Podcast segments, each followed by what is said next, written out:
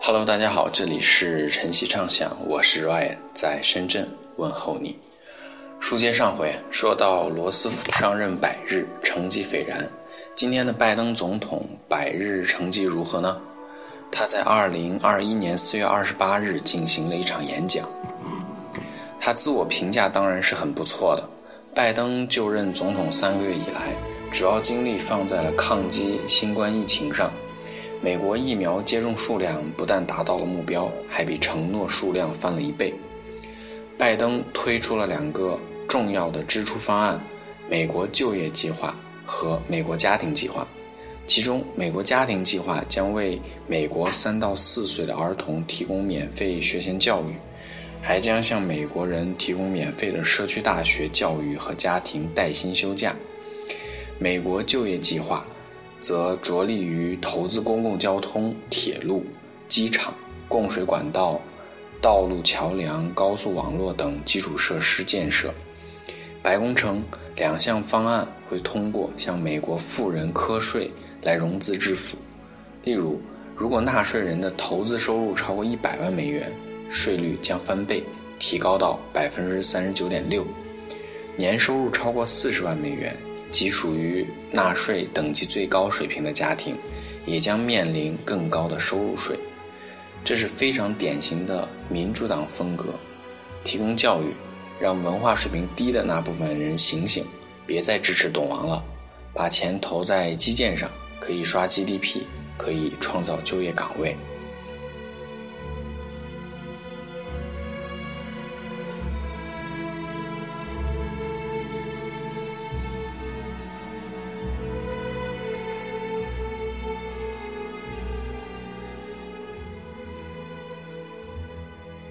罗斯福的百日成绩得到了广大民众的认可。根据路透社与易普索研究机构的民意调查，百分之五十五的美国人认可拜登上任后的表现，这是前任总统特朗普从未到达过的支持率。华盛顿邮报与美国广播公司的调查则显示，美国民众对拜登的满意度为百分之五十二，有百分之四十二的人不认可他的表现。民意数据显示，美国的政治分裂仍在继续。拜登上台一百天的民意满意度是美国所有总统中排名倒数第三的，不过还是比特朗普在同一时期的支持率要高出百分之十。我很难比较两位总统遇到的挑战复杂程度，这种事情是无法量化的。而纯粹主观来看，似乎罗斯福总统需要做的是面对更多的极端经济环境下的变革、地域难度、孤军奋战，而瞌睡虫总统在这一局游戏绝对难度不高，但身处环境内外部混乱，又有一个上蹿下跳的脱口秀网红来捣乱。或许本不该拿两者做比较，我们还是把目光聚焦在罗斯福总统身上。本来呢是想聊一聊。快速过渡到二战，但是从大萧条直接跳到二战，跨度似乎有些大。既然聊，就聊得稍微细致一点。这也是这部书的一大特点，特别像是美国那四十年的《清明上河图》，透过文字，你看到市井商贾、放牧耕作、官场浮沉、战场硝烟。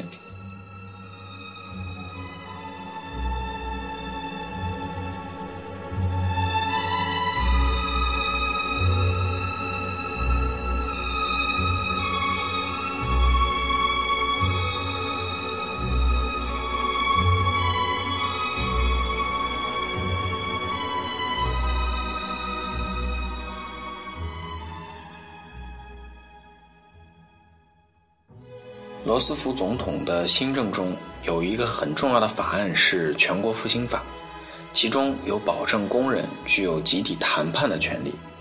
经过宣传和号召，广大工人阶级被团结起来了。全国复兴法本来是为了复兴工商业制定的，没想到倒是促进了工会的发展。在罗斯福签署这个法案以后，还不到三周。联合矿工会退会工人就有十三万五千人重新入会。一九三四年初，会员甚至增至了四十万。跟着西德尼·希尔曼和戴维·杜宾斯基也到纽约市用宣传车广播并散发传单。不到一年，国际女医工会会员就增至三倍，共有二十万人。后来，在一九三九年还超过了四十万。一九三四年，罢工案共有一千八百五十六起，多数是为了争取资方承认工会的。这是牺牲惨重的年代，资方的恐怖手段使这一年的劳工史血迹斑斑。在弗利克矿区，公司派出的凶手守在井口，参加工会的矿工一走出来就被枪杀。在威斯康星州的科勒镇，破坏罢工的暴徒向劳联纠察队开枪，死两人，伤三十五人。刚组织成立的联合汽车工会跟托列多车灯公司谈判，资方气焰嚣张，国民警卫队枪杀了二十七个工人。因罢工而惨遭杀害的，还有旧金山市的若干码头工人，明尼阿波利斯市的若干卡车司机，以及新英格兰和南方各州的纺织工人。在明尼阿波利斯市，资方有两个特派代表。其中之一是商人，也被误杀了。工会的起源是很早的组织，是由自然人组成的组织或法人，其目的是通过在劳资谈判中集体一致行动，争取成员权益。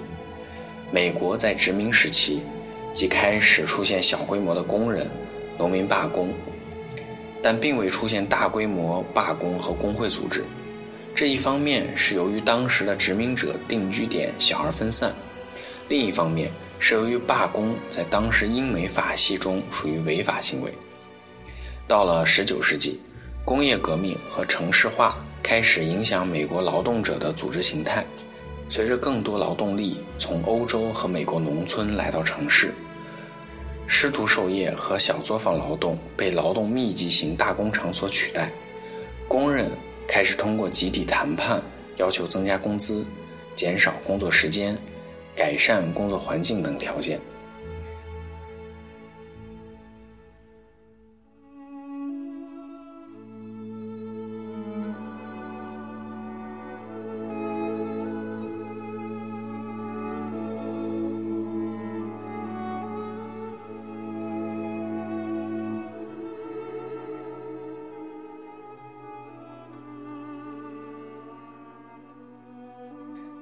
在进一步阐述之前，我需要强调一下，我们中国也有工会组织，但和美国的工会有着本质的不同。我国的工会组织其实代表着马克思主义工人运动的先进思想，而美国工会的主旨是维护共和制，主张减少政府干预，反对社会主义、共产主义。两者斗争的目的、意义和对象都是不同的。一个是为了解放生产力、推翻不平等，一个是通过与资方的集体谈判谋得利益，大概是这个意思。往细了说，就要涉及《资本论》、马克思主义了。其实阅读和知识积累也就是这样，像是从树苗到枝繁叶茂的过程。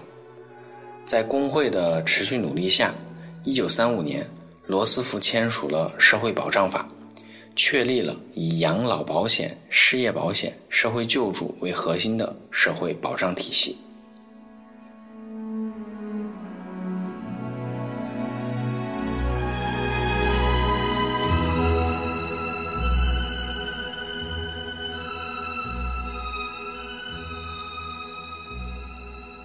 关于工会，再多说两句。二零一九年，马丁斯科塞斯的电影《爱尔兰人》中出现了一个人物。詹姆斯·瑞德尔·霍法，霍法在二十世纪五六十年代比猫王和甲壳虫乐队更出名。一九三二年，他加入全美货车司机兄弟会，并于一九五七年当选为工会主席。当时工会代表了将近一百万卡车司机和仓库工人，在最高峰时，会员有二百三十万人。当时。《纽约时报》称，他所领导的工会是全国最大的政治力量。霍法失踪案是美国历史上的一个悬案，感兴趣的朋友们可以去看看这部电影《爱尔兰人》。导演给出了一个霍法失踪的解释。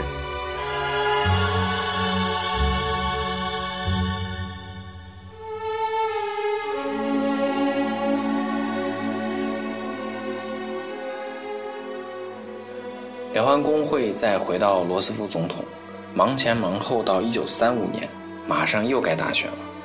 人和人之间相处总有蜜月期，就是那个任何角度看对方都是美的，一颦一笑、只言片语都心驰神往。罗斯福和美国第一次新政期间就是二者的蜜月期。俗话说啊，天下没有不散的情侣。这就到了竞选时刻了。共和党这次是气势汹汹，志在必得。总统竞选，无论在哪个年代，都是烧钱的游戏。颇具讽刺意味的是啊，共和党之所以能大花其钱，是因为上届大选之后，美国经济已经复苏了。一九三三年，罗斯福继任美国总统，接手的是一个烂摊子。可是随后几年的繁荣程度却远远超出了任何人的预料，失业人数比1932年减少了一半以上。联邦储备委员会所发表的工业生产调整指数，1932年是58，1935年上升至101，1936年还将达到121。自总统就职以来，各保险公司资产总值增加了30亿，银行业。已渡过难关，国民收入和公司利润增加了一半以上，道琼斯的产业股票平均指数上升了八成。自股票市场大崩溃以后，华尔街第一次感到为通货膨胀而担心。四年以前，有些投资者因为某些证券不值一钱，竟用这些证券给联盟俱乐部屋子的一间房间糊墙，这时却用蒸汽把它喷湿。一张张接下来去兑换现款了。尽管如此，联盟俱乐部的正面还支起一条大标语：“一九三六年大选应选兰登和诺克斯，爱国至上。”一九三六年十月三十一日晚上，麦迪逊广场花园挤满了听众。罗斯福发表了一篇富有战斗性的演说，真是满脸怒火。他指出，他的敌人是那些垄断性企业、金融垄断组织、投机倒把的奸商、没良心的老板、有组织的大财团。听众一直站着听，一边挥舞着牛铃和号角，一边高声欢呼，表示拥护。罗斯福厉声地说：“在美国历史上，这几股势力紧紧抱成一团，反对一个总统候选人，这还是第一次。”他们大家都恨我，我欢迎吗？据《纽约时报》说，当时阵阵欢呼，声如潮涌。罗斯福接着说：“我希望得到的评价是，我首任总统时，那些代表自私自利、权欲的势力遇到了势均力敌的对手。”他提高嗓门接着说：“我还希望人家有这样的意见。”这时欢呼声又起，他只好等一下，再往下说。我还希望人家有这样的意见：到我连任总统的时候，这些势力会遇到的是克敌制胜的强手。这时，欢呼声像暴风雨一般，直至他离开会场，还久久不息。罗斯福第二次竞选的故事以压倒性胜利作为结束，比对方多了一千一百多万张选票，按选举人票计算，罗斯福和兰登是五百二十三张票。对八票，对手当时也没有闹着要重新计票，不知道是因为差距太大觉得没必要，还是当时他根本不会这么操作。当然了，也没有去率兵攻占华盛顿。罗斯福的大获全胜还体现在民主党拿下国会两院百分之七十五的席位，共和党只剩十七个参议院席位，一百零三个众议院席位。这意味着罗斯福的法案。都会尽数通过。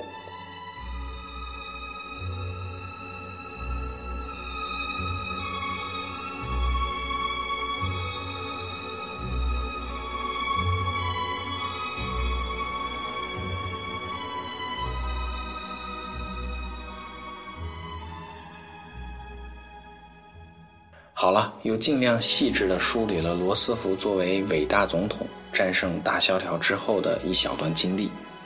接下来，严峻的挑战并没有结束，打怪升级之路依旧艰辛。这是《光荣与梦想》的第四期内容，欢迎对这个系列感兴趣的朋友们关注我的微博获取文字版内容。各大音频平台也可以收听到有声版。感谢各位的关注，我们下期来了解罗斯福的对外政策。这里是晨曦畅想，我是 Ryan，在深圳问候各位。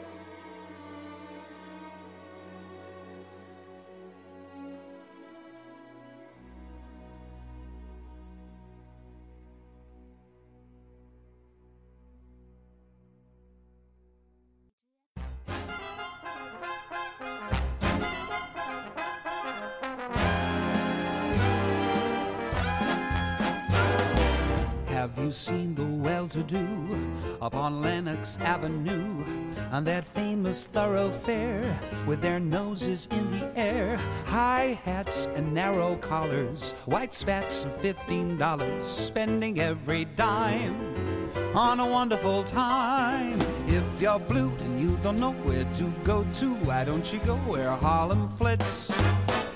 Putting on the Ritz spangled gowns upon the bevy of high browns from down the levee, all misfits are putting on the Ritz. And that's where each and every Lulu Bell goes.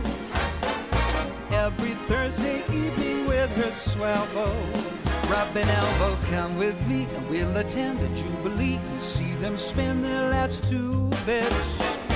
Putting on the Ritz.